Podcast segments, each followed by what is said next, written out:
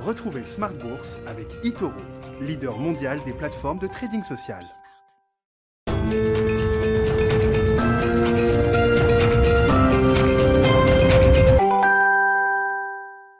Et c'est reparti pour Smart Bourse, votre double dose quotidienne de marché en direct sur Bismart, chaque jour à la mi-journée, 12h30, 13h, et en fin d'après-midi, la grande édition pendant une heure à partir de 17h. Au sommaire ce soir, un nouveau tandem à la tête de la réserve fédérale américaine.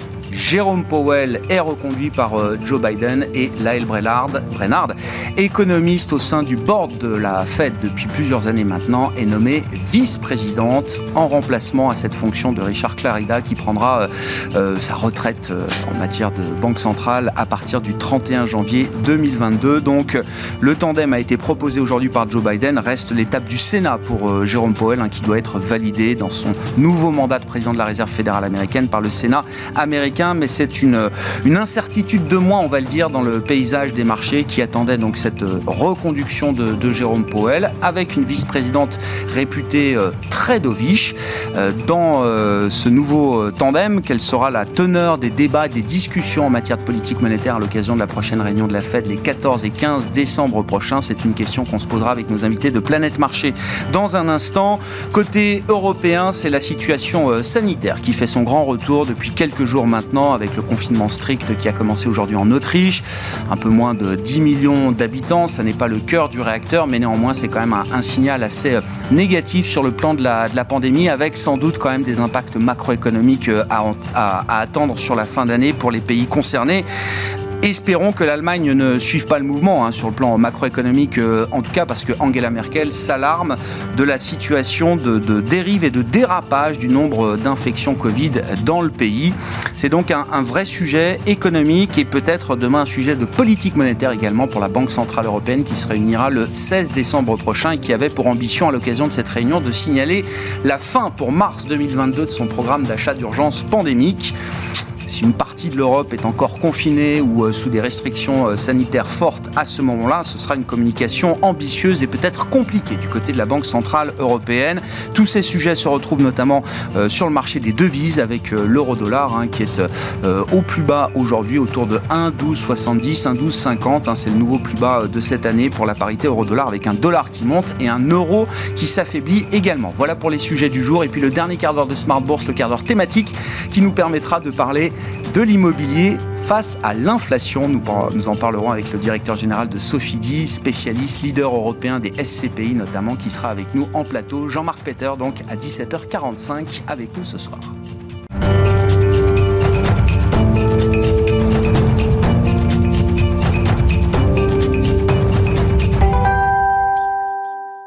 Une séance euh, au final positive, même si elle était marquée par euh, beaucoup d'hésitation aujourd'hui. Le résumé complet avec Alix Nguyen.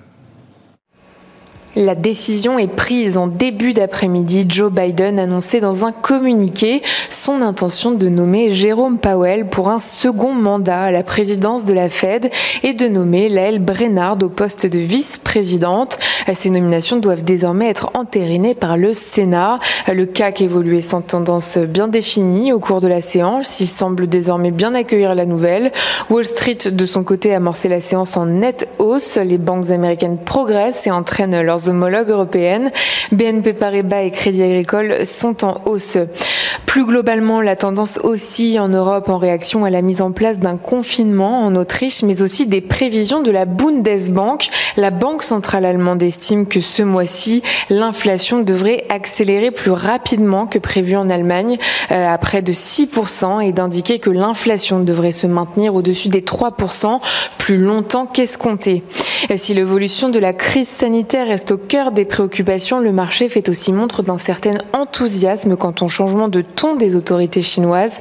La Chine qui n'exclut pas d'adopter des mesures de soutien à l'économie à l'heure où la Fed envisage de réduire le montant de ses achats d'actifs. Jeudi, à l'occasion de Thanksgiving, les marchés américains seront fermés avant une séance écourtée par le Black Friday. Mercredi, le marché surveillera la statistique des revenus et dépenses des ménages et tout particulièrement la composante des dépenses de consommation personnelle. Côté valeur, Vivendi progresse. Le fonds KKR a soumis une offre de près de 11 milliards d'euros afin de racheter euh, Telecom Italia et de le retirer de la cote. Principal actionnaire de l'opérateur italien, Vivendi pourrait euh, s'opposer à cette offre dont il juge qu'elle sous-valorise Telecom Italia. Orange est en nette hausse. À Milan, Telecom Italia bondit de plus de 27%. Les grandes cycliques progressent en anticipation de mesures de soutien de la Banque centrale chinoise. ArcelorMittal est en nette hausse et puis ambiance favorable aussi pour le secteur automobile. Demain en Europe comme aux États-Unis, la séance sera consacrée aux indices PMI. Tendance, mon ami, c'est chaque jour avec Alix Nguyen à 12h30 et 17h dans Smart Bourse sur Bismart.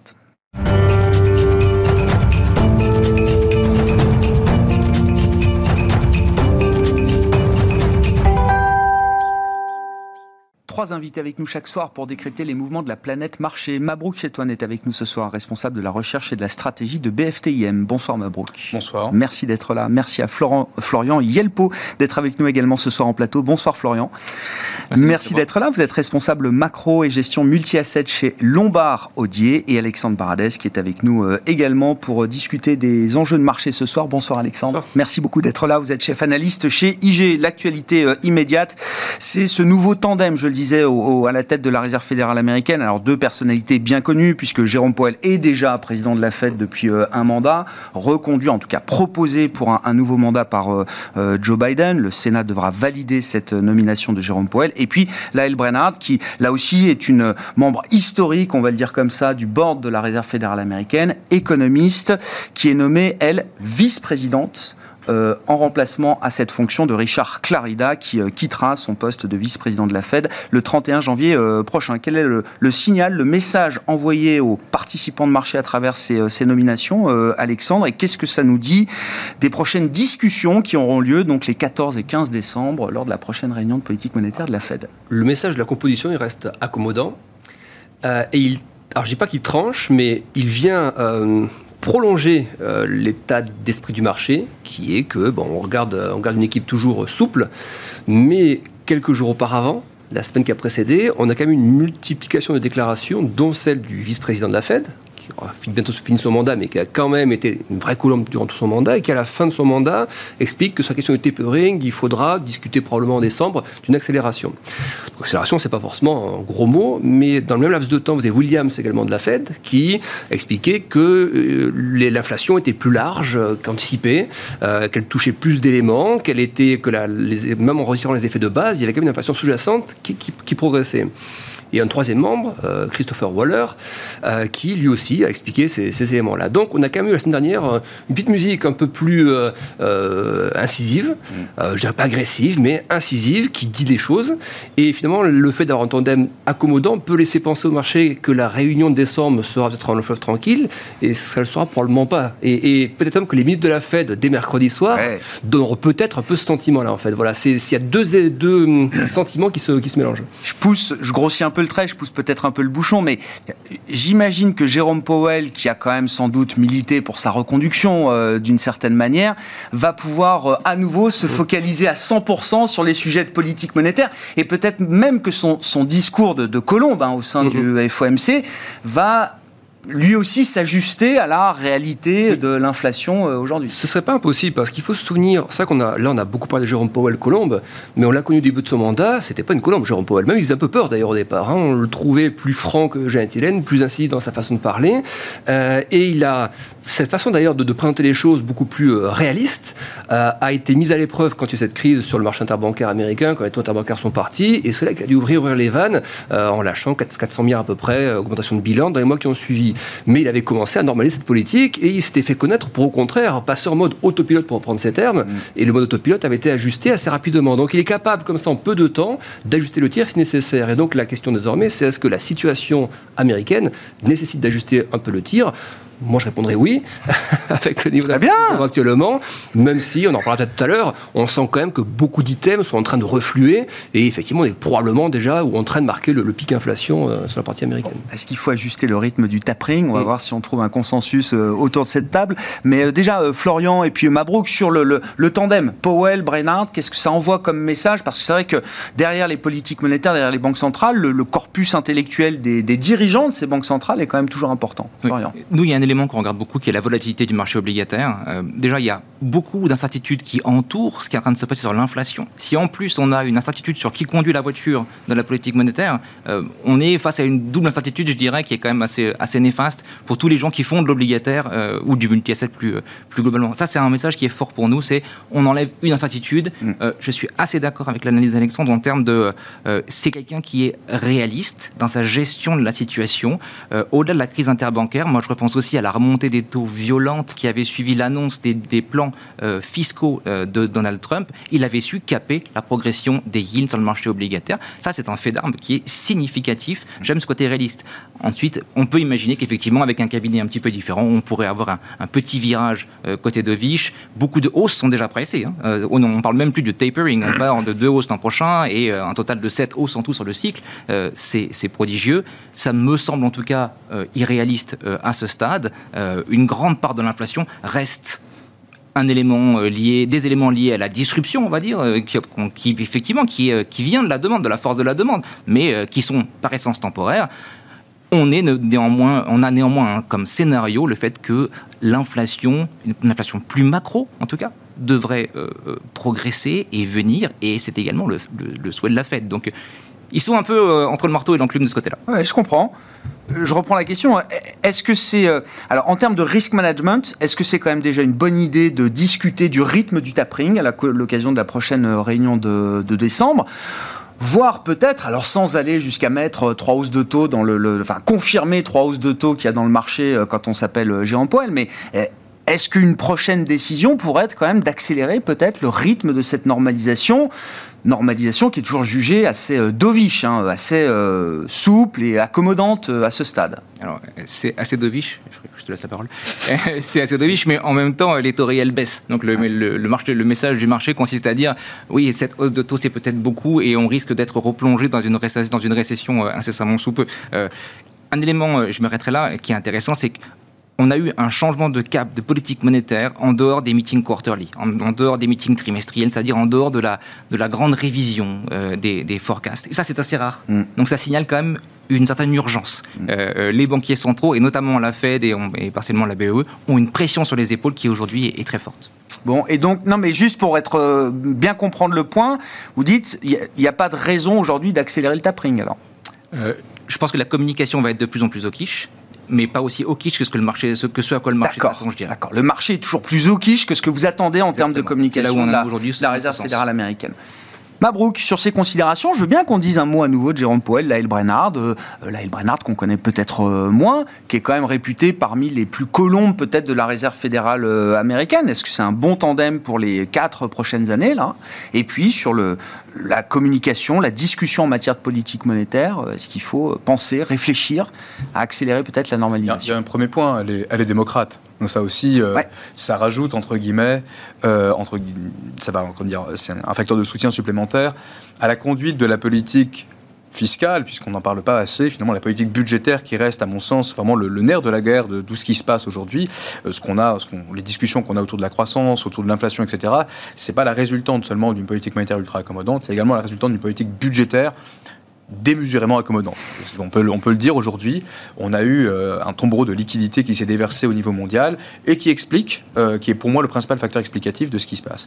Alors donc on a effectivement... Attendez, c'est hyper intéressant parce qu'on voit les plans Biden qui, euh, alors, qui, qui, passent avec un peu de difficulté, mais dans des ampleurs bien moindres que ce qu'on imaginait il y a encore quelques mois. C'est pas Ça... la même destination. Encore une fois, le plan Biden, à mon sens, c'est un plan de euh, renforcement de la croissance potentielle. Ça, c'est ce qui est censé amener une inflation, on va dire, saine. Donc vous évoquiez plutôt les mesures d'urgence pandémique, enfin les chèques envoyés aux ménages, on etc. D'accord. Tout le revenu des ménages, et moi même plus en fait. Donc on s'aperçoit que à un moment donné, la croissance du revenu euh, du, revenu des ménages aux, États-Unis a été euh, de l'ordre de 30%. Donc, euh, donc effectivement, à un moment donné, ces 30%-là, soit ils sont épargnés, soit ils sont consommés. Donc on a bien vu ce qui s'était passé. Donc la politique budgétaire, un facteur déterminant pour la, pour la politique euh, démocrate, d'une part, et donc avoir effectivement un, dans le board au sein de la BCE, au sein de la Fed, pardon, un membre nommé à la tête effectivement de cette, de cette institution, ça fait effectivement, ça va aider le gouvernement démocrate à conduire sa politique, sa politique budgétaire. Alors après, sur le tandem, effectivement, Florian le rappelait, euh, euh, Jérôme Powell s'est illustré effectivement à plusieurs reprises dans le bon sens comme dans le mauvais. Dans le mauvais sens également, en 2018, on se souvient, à un moment donné, euh, une petite phrase malheureuse, effectivement, a déclenché, à un moment donné, une augmentation un peu, un peu effrénée des taux d'intérêt qui a conduit le marché d'actions à faire entre moins 15 et moins 20 en 15 jours. Voilà. bon. Alors ça, effectivement, c'est aussi un fait d'armes. On peut euh, soit lui reprocher, soit le, soit le, comment dire, le, lui, lui, le prêter, non, lui prêter tout simplement cette, euh, cette, euh, cette réussite ou pas. Et donc, du coup, in fine, on voit bien qu'il est capable de changer rapidement de fusil d'épaule quand quand on voit effectivement que les choses euh, dérapent, la volatilité effectivement des taux, c'est très important de le signaler parce que généralement tous les problèmes viennent du monde obligataire généralement, et on voit que la structure par thème de la vol implicite des taux d'intérêt aujourd'hui, euh, de la vol implicite sur les taux, euh, est en train de s'aplatir. C'est rare, c'est généralement un mauvais signe. Donc ça, ça n'augure rien de bon en quelque sorte, notamment sur l'ensemble des actifs risqués. Et donc avoir quelqu'un finalement de plutôt dovish, et là je rejoins effectivement le point de Florian, on a finalement des marchés qui anticipent beaucoup peut-être un peu trop même. Et euh, une Fed qui est déjà derrière finalement les anticipations de marché, avec une euh, possible, effectivement, euh, qui va calmer un peu tout ceci, ça va permettre un peu de rééquilibrer les choses. Et à mon sens, aujourd'hui, le point le plus crucial, c'est pas l'inflation, c'est surtout les anticipations de croissance, où on voit franchement, aujourd'hui, quand on voit le, niveau des taux longs, euh, la difficulté, elle est là. Où est-ce qu'on va en termes de croissance? Dans un contexte où, il faut le rappeler, on va en discuter sans doute après, le Covid est en train de faire surface. Il n'a jamais vraiment disparu, mais là, il est en train véritablement de gagner effectivement toute l'Europe. C'est une question de temps avant qu'il se diffuse de manière, on peut dire, beaucoup plus importante à l'échelle du globe. Et donc, in fine, va-t-on vers de nouveau, en fait, une approche un peu à la stop and go sur la croissance, ce qui, de nouveau, va poser des problèmes en matière d'activité, d'inflation, etc. Le problème de la gestion de la politique monétaire et de la politique budgétaire reste totalement entier. Et c'est pas le moment, entre guillemets, peut-être, d'avoir des conditions monétaires qui, veulent, qui vont se durcir. Donc vous dites, ce serait un gros risque si la Fed signalait une accélération du processus de normalisation à travers un tapering euh, boosté euh, accéléré qui donnerait lieu peut-être à des hausses de taux beaucoup plus rapides que prévu. Alors, en même temps, est-ce qu'on peut dire que l'an prochain, avec 4% de croissance aux États-Unis ou 3,5% ou même 3%, plutôt à 1, à 1,3%, c'est quelque chose de compatible? Non, mais c'est un équilibre extrêmement délicat et honnêtement, je voudrais une question de dosage. Exactement. Donc, et la communication, là encore, va être déterminante. C'est vrai que c'est le dosage qui est important parce qu'on voit, il y a vraiment deux gros points de vue qui s'affrontent aujourd'hui. Il y a celui de Jérôme Powell, bon, qui, qui, vise à rassembler une espèce de consensus, et puis il y a ceux qui ne sont plus membres de la Fed, mais qui sont d'anciens membres, donc ils ne sont pas des idiots, euh, qui parlent dans les médias, mais qui ont quand même, qui ne peuvent pas euh, taper sur la Fed à laquelle ils ont participé pendant des années. C'est le cas de Dudley et de Lacker, par exemple. Ils ont fait parler d'eux la semaine dernière à nouveau, enfin à nouveau, pas à nouveau d'ailleurs, ils ont fait parler d'eux en même temps qu'on ait toutes ces déclarations de ceux en activité et des anciens. Et eux disent quoi? Ils disent ben, on va aller sur une trajectoire de taux, on va se rapprocher des 3%, il, faut, il faudra aller jusqu'à 3%. Donc on, a, on rappelle entre 0 et 0,25 actuellement. Mmh. Donc eux parlent d'un 3% pour pouvoir matcher la trajectoire de l'inflation actuellement et pour pouvoir la contrôler. Donc effectivement, il y, a, probablement un juste milieu entre quelqu'un qui, reste encore très accommodant jusqu'à présent, qui est Powell, et puis ceux qui ont une vision euh, un peu extérieure, mais d'anciens membres de la Fed quand même, et qui voient quelque chose de, quand même de beaucoup plus euh, agressif que ça. Et il y a aussi toujours, moi je trouve ça assez surprenant, le décalage entre les communications de la Fed, les minutes ou autres, et puis le fameux rapport sur la stabilité financière de la Fed.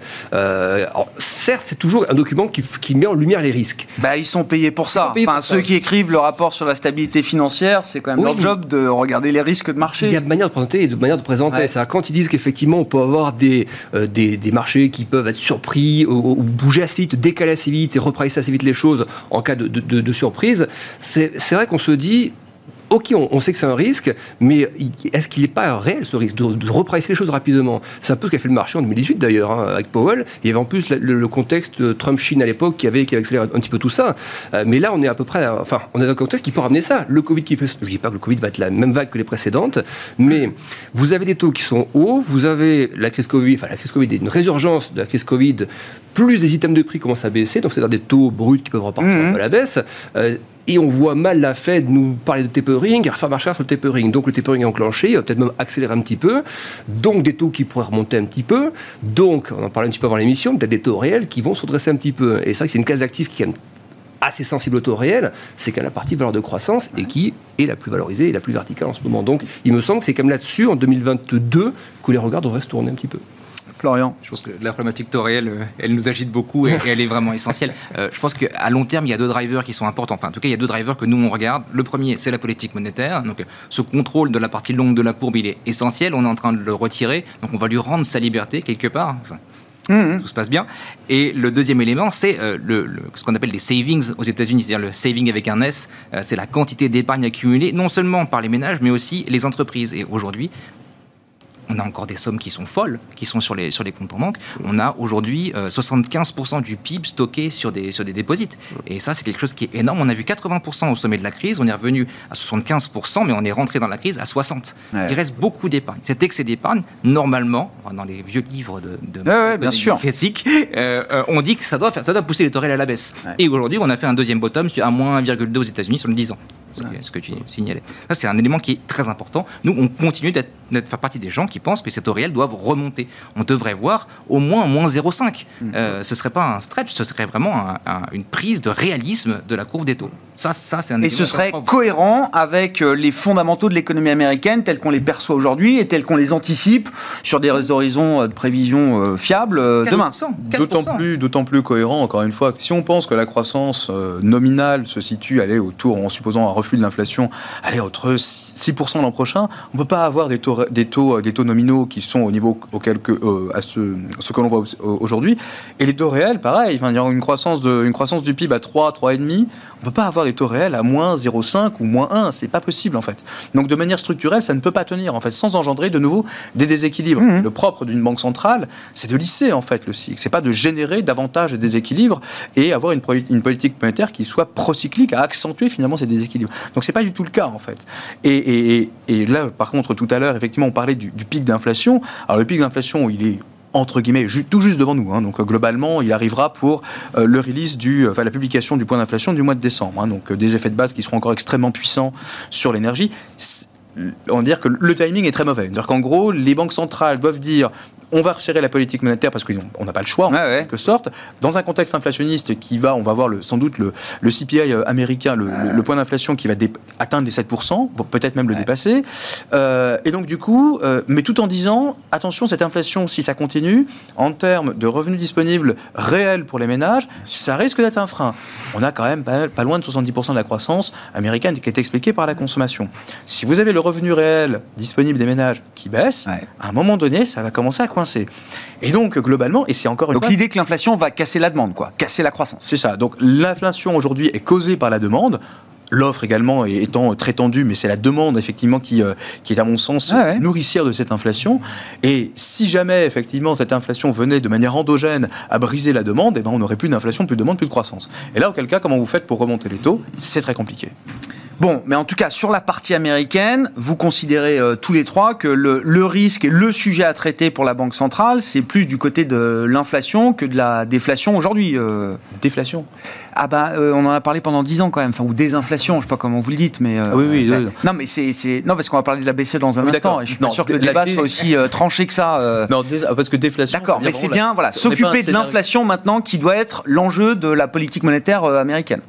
Euh, à mon sens, euh, plus particulièrement, c'est s'occuper en fait de la croissance de nouveau, faire en sorte que D'accord. Et donc pour, faire en sorte et que- pour pérenniser la croissance, il faut quand même traiter en partie euh, l'excès de demande et, si on euh, et- et l'inflation le choc qui va avec. inflationniste est un choc de demande, par construction, dans les vieux bouquins de Ouais. macro, on apprend qu'un choc de demande n'a pas en fait, euh, ne peut pas en fait durer de manière, ne- n'existe plus à long terme. Il s'efface en quelque sorte. C'est pas un choc d'offre. Un choc d'offre, lui, en revanche, Ouais. il a des, il a comprends. une vocation à, à durer. Et donc, in fine, si le choc de demande s'épuise de lui-même et, et épuise l'inflation par ailleurs, il n'y a plus de sujet. Donc, euh, et donc, la Fed doit faire en sorte de maintenir des conditions monétaires aussi euh, on va dire, pas ultra accommodantes, mais suffisamment accommodantes pour soutenir la croissance potentielle américaine. Je comprends. Vous dites le problème de l'inflation va se régler de lui-même. En principe, oui. Non, non, mais C'est pour être sûr. Non, c'est bien des, principe, des sujets et des débats compliqués avec des positions très nuancées chez les uns et chez les autres. donc j'essaye de percevoir le, signal que, la question du message. la question qu'on ne traite pas, c'est celle du marché du travail. Mais bon, ça, c'est encore un autre, un autre débat. Ah bah c'est pourtant, euh, alors là pour le coup, euh, euh, Powell et Brennard, c'est quand même les plus vocaux sur l'idée qu'il faut un marché du travail très inclusif. Ils ont quand même des, des indicateurs sur les minorités, la participation des minorités au marché du travail. Ils mettent l'accent à fond là-dessus, tous les deux. Hein. Mais, mais c'est déterminant. C'est absolument déterminant. le taux d'activité, le taux de participation aux, États-Unis, on le voit bien, la grande difficulté, c'est qu'à chaque crise, finalement, on perd les, les, Américains perdent effectivement le taux d'activité. Alexandre Le challenge pour l'administration Biden, on voit que Biden l'a lui-même dit, hein, c'est une de ses plus grosses priorités, c'est quand même l'inflation, parce qu'on a eu deux chiffres très opposés. La confiance des consommateurs américains, plus bas de 10 ans, ah donc warning, et sur les thématiques d'inflation. En plus, quand on creuse pourquoi vous avez moins confiance, c'est parce qu'il y a de l'inflation. Mais en face, ça ne pénalise pas la consommation. C'est-à-dire qu'on avait les ventes de détail qui sont restées très costauds, et donc il faut arriver à garder ça, en fait, ou plutôt à faire redresser la confiance tout en maintenant le niveau de, consommation qui est là. Donc ça, effectivement, c'est quand même le, chantier, semble-t-il, à court terme, politique et monétaire, c'est quand même vraiment la question inflationniste pour éviter qu'effectivement cette euh, défiance sur la consommation, face à l'inflation, se transforme en, réalité bien concrète, surtout à l'approche des, de, fin, de la fin d'année. Bon, rendez-vous pour la fête 14 et 15 décembre euh, prochain. Euh, le 16 décembre, ce sera la Banque Centrale Européenne. Florian, est-ce que le 16 décembre prochain, la BCE peut nous, pourra nous affirmer que la pandémie est terminée, qu'on va pouvoir mettre fin tranquillement? Non, mais Parce que, blague à part, on en sourit, mais Christine Lagarde, c'est quasi engagée fermement le 28 octobre dernier en indiquant que, selon elle, le programme d'urgence d'achat d'actifs, le PEP, s'arrêterait bel et bien en mars 2022. Elle a euh, frontronné, enfin, elle a anticipé beaucoup de choses à travers cette euh, déclaration sans savoir que 15 euh, jours ou 3 semaines après, l'Autriche allait reconfiner toute sa population. Mmh. Est-ce qu'on est sorti de l'urgence pandémique du point de vue de la politique monétaire? Je pense que du coup, la question du banquier central réaliste reste vraiment au centre, au centre des sujets. Euh, nous, ce qu'on pense, c'est que euh, c'est trop tôt euh, pour se lancer là-dedans, qu'il devrait y avoir un programme intérim qui serait proposé pour amortir le, mm. choc. oui, effectivement, il devrait y avoir des périls du côté européen. Ils vont voir des chiffres, des chiffres d'inflation et ils vont réagir comme l'Europe réagit en général face à ça. Ça, c'est un élément qui est très important. Il y a aussi la fonction de réaction de la BCE et la fonction de réaction de la Fed ne sont pas la même. Le, comment dire, l'ancrage autour de l'emploi et je dirais, quasi inexistant en Europe. C'est vraiment un ancrage euh, euh, systémique. Euh, est-ce que les taux sont pas trop pour que les États se financent Et un ancrage inflation, est-ce qu'on n'a pas trop d'inflation? Et nos amis allemands là-dessus veillent hmm. plutôt au grain, aussi longtemps que le côté systémique n'est pas, est pas condamné. Ce qu'on pense, c'est qu'il doit y avoir un programme intérim qui va amortir l'arrivée. Ce qu'on trouve qui est plutôt intéressant là-dedans, ce sera de regarder ce qui va se passer en termes de Govis versus crédit. C'est-à-dire qu'il y a du crédit à l'intérieur du balance sheet de la, de la, Banque Centrale Européenne et que comment va se faire le tapering? Pour nous, la question est plutôt, ils vont le faire. oui, la répartition des achats entre les obligations souveraines d'État et, la dette d'entreprise, le crédit d'entreprise. Et nous, on pense que ce sera quasiment pas de crédit, ce sera surtout, euh, surtout des, obligations d'État. Euh, Donc on va réduire les achats souverains, dites, mais on ne touchera pas aux achats sur le marché du crédit ou du financement des entreprises. En tout cas, beaucoup moins, parce qu'effectivement, on a besoin d'avoir de l'investissement et pour maintenir cet investissement, on a besoin de compresser les spreads de crédit. Ça, je pense que c'est un élément dont on a tous, euh, tous conscience autour de cette table. Donc voilà un peu comment on voit les choses. Il faut garder en tête aussi que la BCE, pour nous, c'est la banque centrale qui a le moins de pression du marché. Hein. Euh, la BCE, elle n'est pas du tout dans la position de la Fed, la mm. BOE, euh, la Royal Bank of Australia ou, euh, ou la, la, BOC, la Banque du Canada. ils sont assez loin parce qu'ils n'ont pas encore vu les, gros effets de base de l'inflation, ce que disait, excusez-moi, Brooke, et que ça, ça va compter dans leur fonction de réaction. Mm. Sur, l'aspect sanitaire, Mabrouk, je vous laisse réagir sur la, réunion de la BCE, mais l'aspect sanitaire est important puisque le programme a été designé comme un programme d'urgence pandémique. Encore une fois, euh, le, marché s'était entendu depuis euh, l'arrivée des vaccins euh, sur l'idée que la pandémie, si elle continuait de perdurer dans nos vies quotidiennes, n'avait plus, ne générait plus en tout cas des politiques sanitaires restrictives au point d'avoir des impacts macroéconomiques importants. Est-ce qu'on est toujours dans cette idée-là ou est-ce que devoir Aujourd'hui, l'Autriche, moins de 10 millions de personnes, reconfiner l'ensemble de sa population pour au moins une vingtaine de jours, est-ce que c'est un signal gênant qui va se traduire déjà de, manière euh, économique là sur la fin d'année en Europe. Alors c'est un signal gênant. Clairement, on peut pas non plus le négliger. C'est pas possible. En revanche, euh, ce qu'il faut aussi euh, rappeler, c'est que la couverture vaccinale en Autriche n'est absolument pas la même que celle observée en France ou même en Italie ou en Espagne ou au Portugal. Alors le Portugal est effectivement en train de prendre aussi des mesures un peu de durcissement sans doute de manière préventive, rien à voir effectivement avec l'Autriche, mais c'est la preuve également que la solution vaccinale, entre guillemets, ça a eu, ça a eu du bon. Hein. donc ça mhm. permet de protéger euh, à la fois les, individus et les économies. Donc c'est ça aussi qu'il convient de rappeler.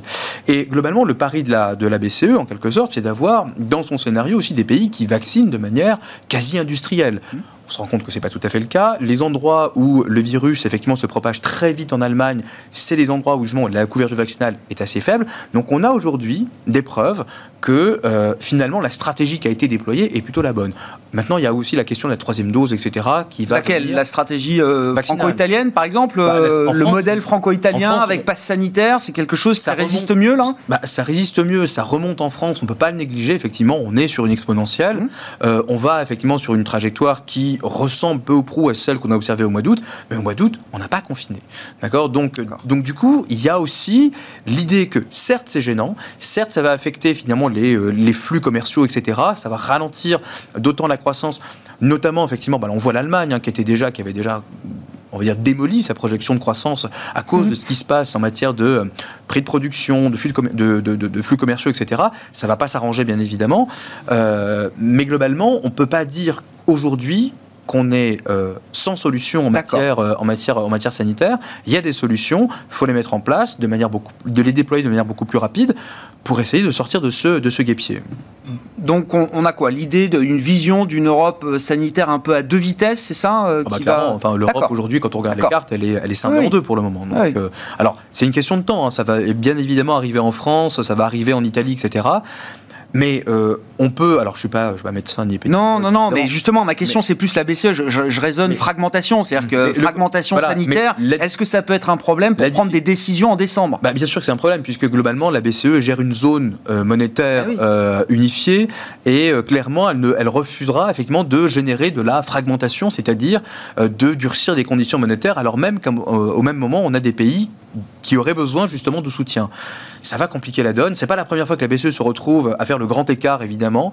Euh, bon, j'ai envie de dire qu'elle est coutumière, pas Christine Lagarde, mais bon. Ah, oui, c'est même intrinsèque au fonctionnement de la zone euro. Euh, non, on va pas faire toute l'histoire, mais non, mais voilà. Euh, oui, mais c'est compliqué, bien sûr. Ça va être une réunion compliquée. À un moment donné, il y a eu aussi un discours, enfin, quelque chose de très clair, c'est que la BCE est attendue en décembre sur cette ah histoire de transition. Ah bah, elle, nous a donné rendez-vous. Hein. Absolument. Ah Donc, elle a clairement axé tout son discours sur l'inflation. Elle nous a fait un cours sur l'inflation qui était assez clair. Et maintenant, c'est le PEPP, PSPP Comment on fait Alexandre, sur les enjeux pour la, BCE, et puis euh, venons-en aux, enjeux de marché aussi, hein, parce que beaucoup de ce qu'on a dit se retrouve dans la parité euro-dollar, par exemple. C'est ça qui est intéressant de voir, c'est comment le marché traduit tout ça. Mais c'est vrai que le, timing n'est pas génial, parce qu'on voit mal les banques centrales, là, la BCE ou la Fed, euh, sur la question des achats d'actifs, faire marche arrière en décembre, donc ils vont devoir enclencher le mouvement et le, mettre à l'oral. La crise, euh, enfin la crise, les, confinements qui apparaissent, ça vient mettre un petit peu de pression sur, sur, là-dessus. Et n'oublions pas la thématique aussi, les hausses de coûts pour les entreprises, comment ça va se traduire Il y a quand même un gros point d'interrogation. Il y a peu de pricing pour Euroquet, mais c'est ça qu'on va essayer de mesurer sur les résultats Q4. Dans hmm. quelle mesure les entreprises ont pu euh, répercuter ça sur les prix Donc il y a trois thèmes en fait un thème sanitaire, un thème un peu tapering, et puis thème euh, coût des intrants et coût des résultats Q4. Donc ça pour les marchés, c'est vrai que c'est avec vous, on disait ça il n'y a, pas longtemps. C'est si les marchés veulent faire une nouvelle pause maintenant, en fait, le, ce serait le moment.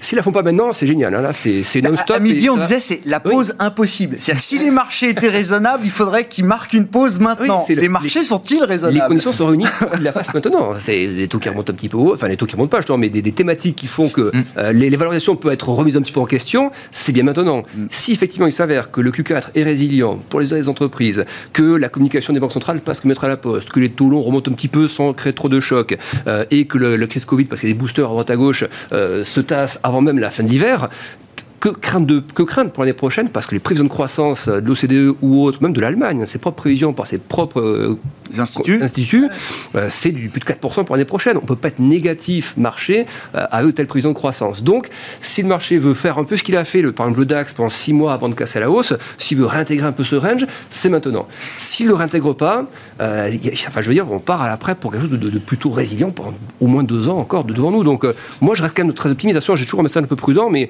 l'Europe et ça on le véhiculait déjà comme message il y a 2-3 trimestres, il fallait faire ce pari et ça a payé.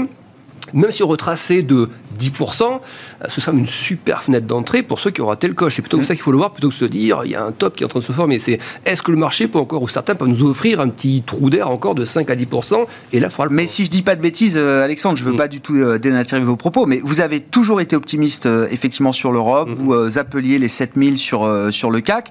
Sauf que j'ai l'impression que le marché vous a débordé encore un peu plus en matière d'optimisme. C'est venu beaucoup plus vite que ce que vous anticipiez. Mais, à la fois, encore une fois, j'ai moins de, crainte à le dire sur l'Europe parce une fois, les multiples, on sait que c'est historique, sont moins élevés qu'aux US, mais moi, j'ai l'impression qu'aux US, il y a des choses qui sont un peu trop tendues, qu'elles vont devoir, à mon avis, s'ajuster. Et malheureusement, historiquement, quand les US s'ajustent un peu, voire beaucoup, l'Europe s'ajuste aussi. Donc, c'est plus dans ce sens-là.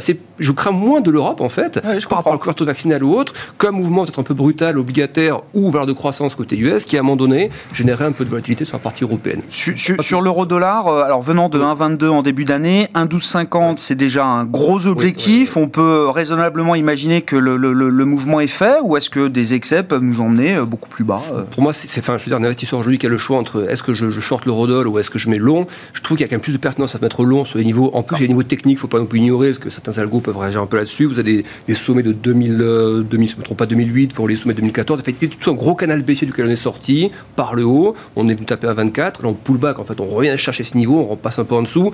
Graphiquement, c'est un très très gros niveau, et euh, ce sont aussi des niveaux de, de, valorisation. Donc se mettre vendeur short là, à ce niveau-là, vous dites c'est très dangereux. dangereux. Ça peut, sous forme d'excès, on peut avoir des des spikes ou autres, mais je verrais plutôt quand même une base se considérer dans ces zones de prix, sachant quand même que le marché, euh, il price ce différentiel Fed BCE et ce différentiel d'inflation depuis déjà deux mois. Oui, bien sûr. Il sera pas étonné de voir la Fed, là, ça un peu, mais je pense qu'il oublie un peu que la BCE va quand même devoir ajuster son discours, et c'est un peu ça qui me semble être un peu sous-pricé actuellement euh, dans la période euro Sur les déterminants de l'euro-dollar en, ce moment, alors je sais pas ce qui vous intéresse. Euh, je voudrais juste rajouter un, bien sûr. deux éléments, hein, parce que j'aime beaucoup le discours de dire effectivement on sera en mode buy and the deep, et si on voit 10% de de-rating, on sera dedans, ça c'est ça c'est relativement évident. C'est d'autant plus le cas en fait que quand on regarde les PI euh, des, stocks aujourd'hui, la cherté du marché, la, valorisation des exactement, on, se rend compte qu'en fait les, résultats des entreprises ont tellement délivré qu'on est redevenu, on devrait redevenir en décembre, euh, janvier, euh, à peu près à la moyenne de long terme.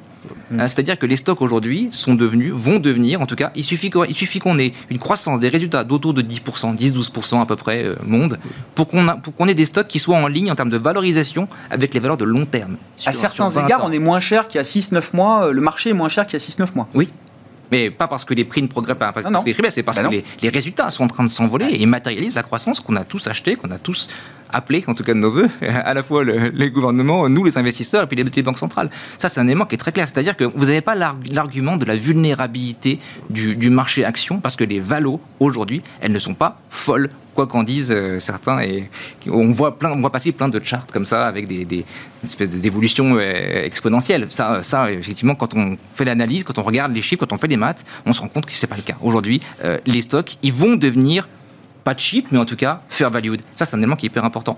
Et juste pour revenir brièvement sur le Covid, vraiment en, deux mots, c'est juste que pour la BCE, ça va être un peu embêtant, mais comme pour la, la Fed, si on se retrouve dans la même situation, c'est-à-dire que on s'attendait à ce qu'il y ait un déport de la consommation des biens vers les services. Oui. Maintenant. Et on arrive, c'est un peu mauvais timing, comme, vous disiez, Alexandre. Et voilà, on, voit qu'on va arriver euh, cette période de Noël, on va arriver avec cette masse d'argent à dépenser dans l'économie, qui devrait arriver dans les services, qui devrait prolonger l'expansion de l'activité économique, et on risque de rogner là-dessus. Ça, euh, pour l'instant, c'est que le monde germanophone. Hein. Enfin, nous, on est un, certain âge Oui, parce que derrière l'Autriche, c'est l'Allemagne. On l'a pas dit, mais euh, voilà, on sent que c'est quand même assez euh, fébrile en, Allemagne. Exactement. point de vue des, politiques. Exactement. Et ils ont le même, c'est ce que, ce que vous disiez, on a, on a le même problème euh, en termes de vaccination. Bon. Et sur l'eurodoll et sur l'eurodoll. euh, long terme, je pense que c'est différent. Moi, je suis plutôt un, très favorable à l'euro sur le très long terme. Maintenant, aujourd'hui, bah, on, est assez loin de la parité d'équilibre là. Là, on est très très loin. Mais euh, un, le dollar en général, quand ça se passe pas bien, si on a un petit choc Covid, c'est une c'est plutôt une valeur refuge. Ce serait plutôt défensif. Euh, il reste encore un peu de carré dessus. Et la banque centrale, dans le pire des cas, est en train de tâtonner sa politique monétaire, faisant remonter les taux et ça vous rémunère. C'est hyper attractif, quoi. Donc, euh, c'est difficile à ce stade-là, pour moi en tout cas d'être short dollar euh, dans, dans, ce moment-là, euh, en étant long equity euh, à côté. D'accord. Bon. Sur l'euro-dollar, je sais pas, non plutôt, plutôt structurellement long euro, parce que globalement, si on regarde un peu les fondamentaux qu'on regarde pour 2022, on sait pertinemment que la en principe, en principe, si on se plante pas trop dans nos, si on se trompe pas trop dans nos prévisions, on devrait avoir une croissance qui devrait être aussi, en principe supérieure euh, en zone euro euh, par rapport aux États-Unis. Donc euh, notre rattrapage par rapport à la crise, à la dépression de 2020, il va s'effectuer en deux temps, donc beaucoup moins fort, beaucoup moins soutenu que l'économie américaine en, 2000, en 2021, et donc du coup ça va se prolonger dans le temps. Donc normalement, si croissance il y a, elle devrait se situer en zone euro, et bien évidemment ça profitera là aussi aux valeurs de croissance européennes. Et là je rejoins effectivement l'idée qu'il faut rester effectivement sur le marché européen côté action, et donc in fine aussi du côté, euh, du côté de l'eurodoll. Florian, il y a alors, euh, un thème qu'on n'a pas abordé euh, spécifiquement, c'est celui des matières premières et du pétrole euh, notamment en particulier. Alors c'est vrai que les matières premières envoient des signaux un peu plus mitigés depuis quelques jours, quelques semaines. Là, pour le coup, on a l'impression d'avoir une, une, pause en la matière. sur le pétrole, alors est-ce que vous avez une vue forte? Est-ce que c'est une pause dans un grand rallye séculaire de, de, matières premières et du pétrole Pourquoi pas? Ou est-ce qu'il euh, y, a possiblement un renversement, un retournement peut-être de positionnement, de tendance, de psychologie sur le pétrole en tant que tel? Avec des États, on a vu hein, l'appel des États-Unis aller peut-être puiser demain dans les stocks stratégiques pour faire face à la hausse des cours.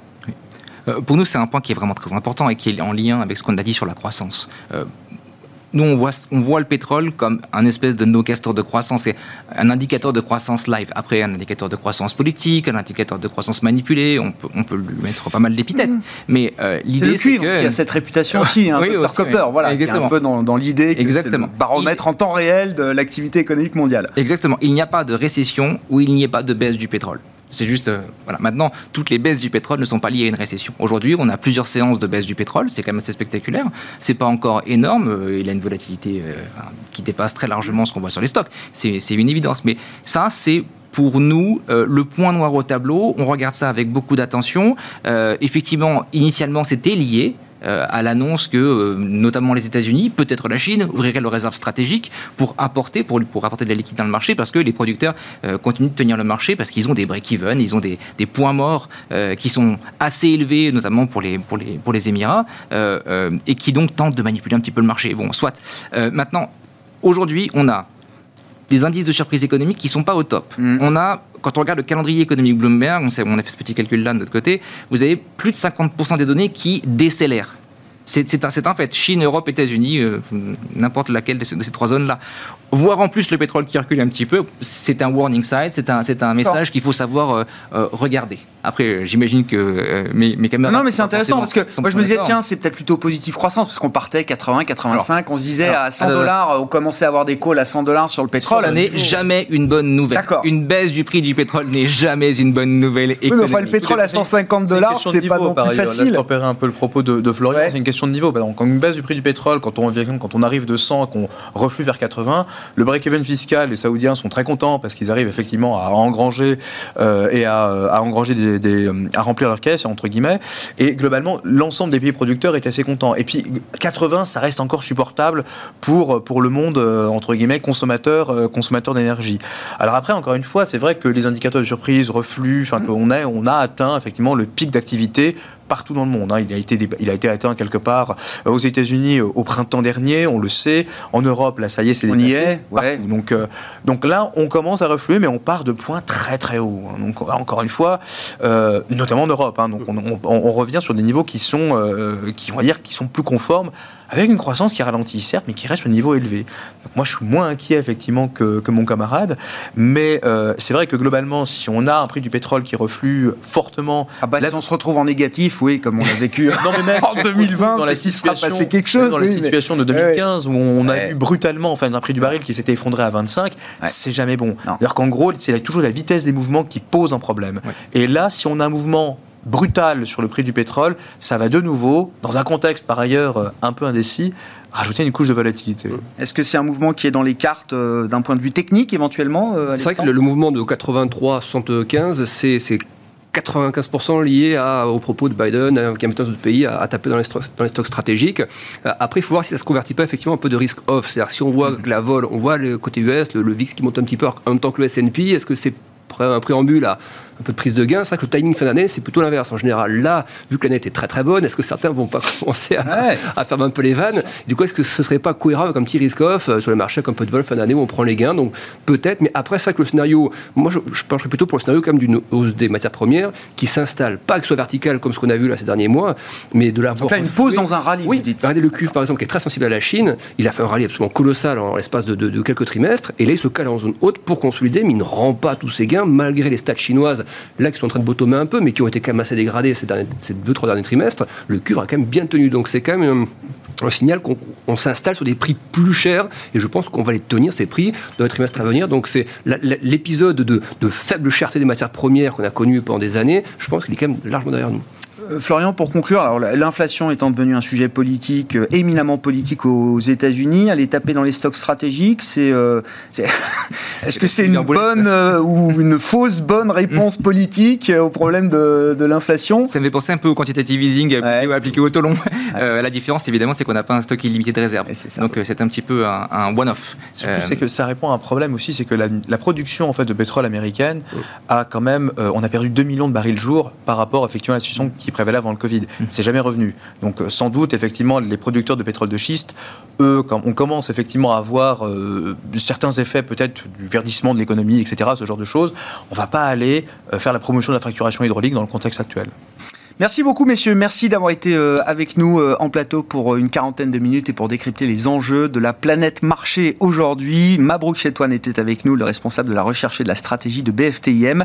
Florian Yelpo, responsable macro et gestion multi-asset chez Lombardo- Lombardier. Et Alexandre Baradez, chef analyste chez IG.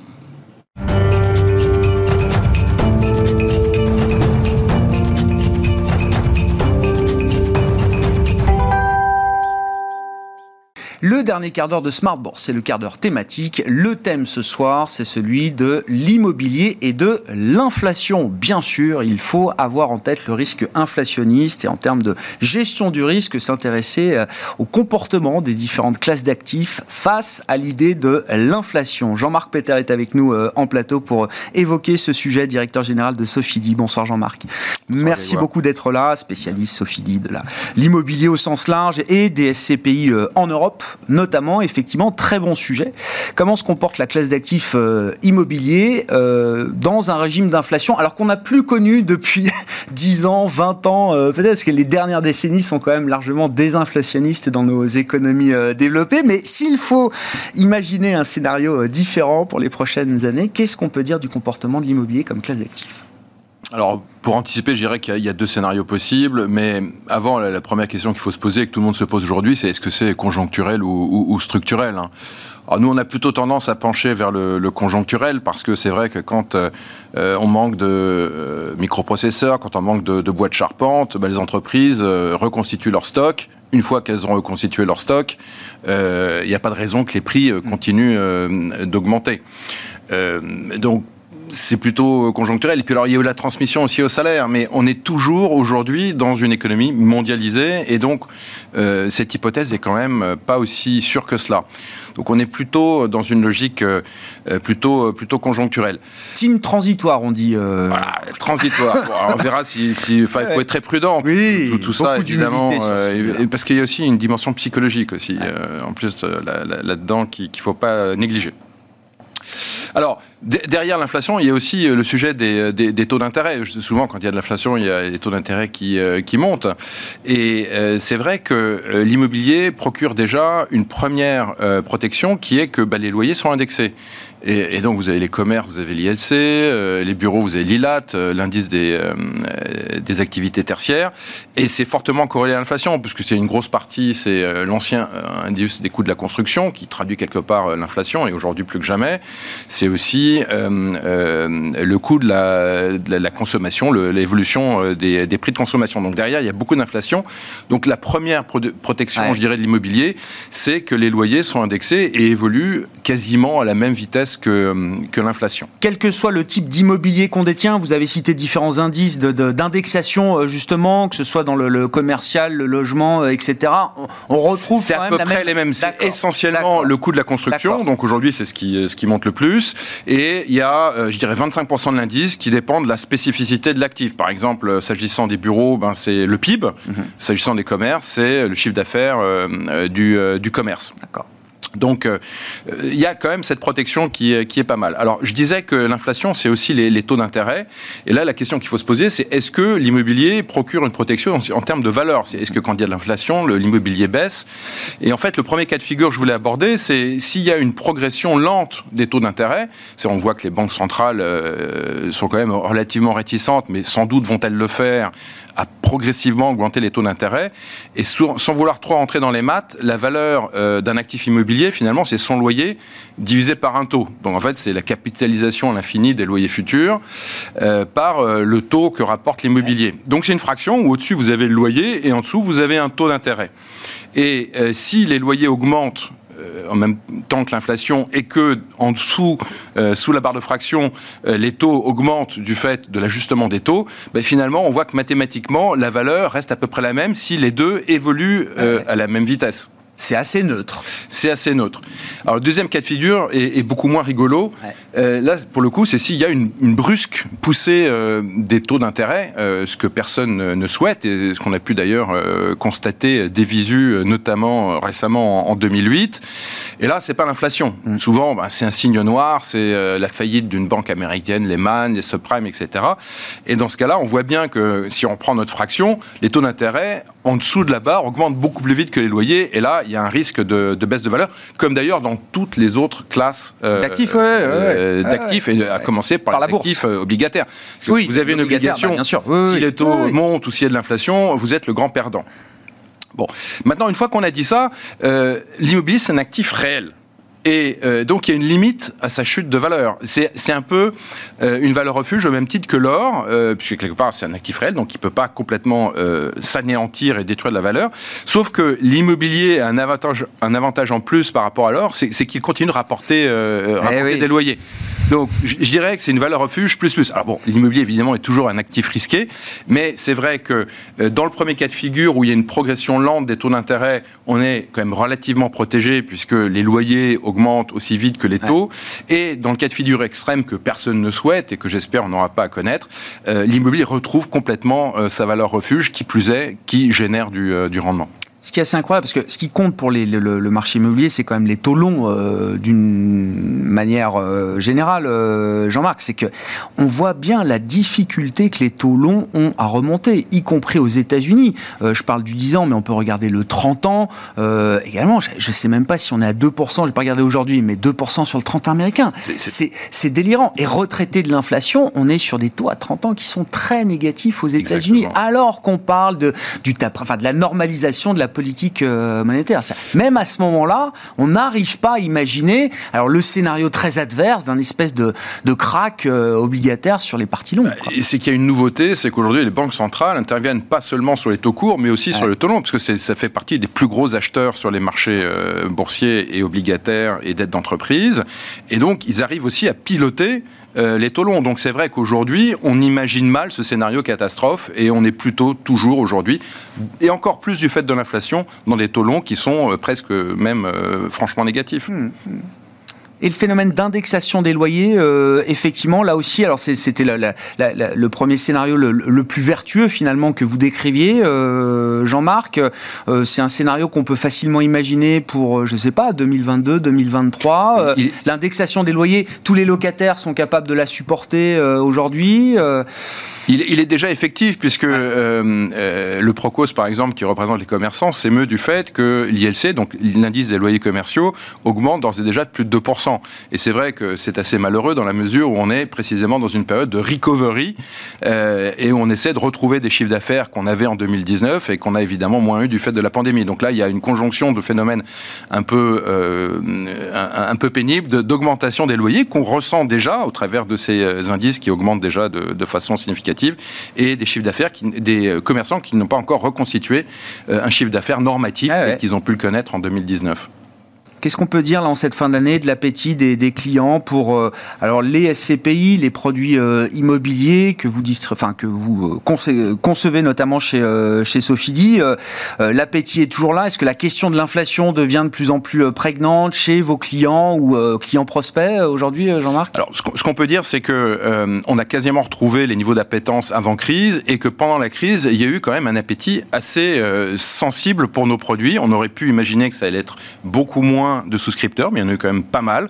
Je dirais il y en a eu 20% de moins, c'est-à-dire que 80% des souscripteurs étaient là pendant la crise, et là on retrouve les niveaux euh, d'avant 2019. Et je ne doute pas que euh, les épargnants, les investisseurs euh, vont, comme ils le font, mais peut-être encore plus aujourd'hui, réserver une part importante de leur épargne vers l'immobilier, précisément parce qu'il y a ces menaces d'inflation ah qui pointent le bout de leur nez. Même si aujourd'hui, je pense qu'il y a quand même un consensus pour dire que c'est peut-être transitoire, en tout cas conjoncturel. On verra.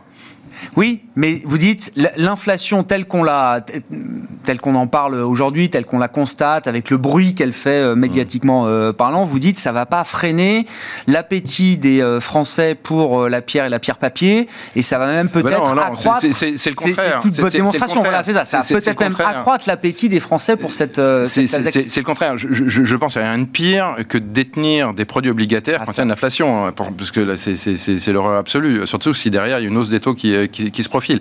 Euh, non, non, je, pense que les périodes d'inflation sont des périodes propices à l'investissement dans l'immobilier, parce que l'immobilier présente un certain nombre de, de protections contre l'érosion monétaire. Ça reste un actif réel, avec des loyers qui évoluent euh, quasiment aussi vite que l'inflation. Merci beaucoup euh, pour cette démonstration, Jean-Marc. Jean-Marc Peter qui était euh, avec nous en plateau ce soir, directeur général de Sofidi, pour évoquer donc l'immobilier en tant que classe d'actifs face euh, à la résurgence de l'inflation. On la constate aujourd'hui. Elle sera peut-être transitoire. En tout cas, ça reste le scénario à peu près central aujourd'hui, même s'il est débattu, discuté chaque jour qui passe. Immobilier et inflation, c'était donc le sujet de notre quart d'heure thématique ce soir avec, je le rappelle, Jean-Marc Peter, directeur général de Sofidi. Voilà pour cette émission Smart Bourse ce soir avec des marchés eh bien, qui terminent sans tendance. Hein, je vous le rappelle, une séance d'hésitation sur les marchés européens notamment avec un CAC 40 qui termine juste au-delà des 7100 points après la reconduction de euh, Jérôme Powell à la tête de la Fed, proposé en tout cas par Joe Biden, qui nomme également l'économiste Lyle Brennard, membre déjà de la Réserve fédérale américaine, pardon, comme vice-présidente de la Fed. Voilà pour euh, l'actualité du jour. Smart Board se termine ainsi. On se demain en direct à 12h30 sur Bismart.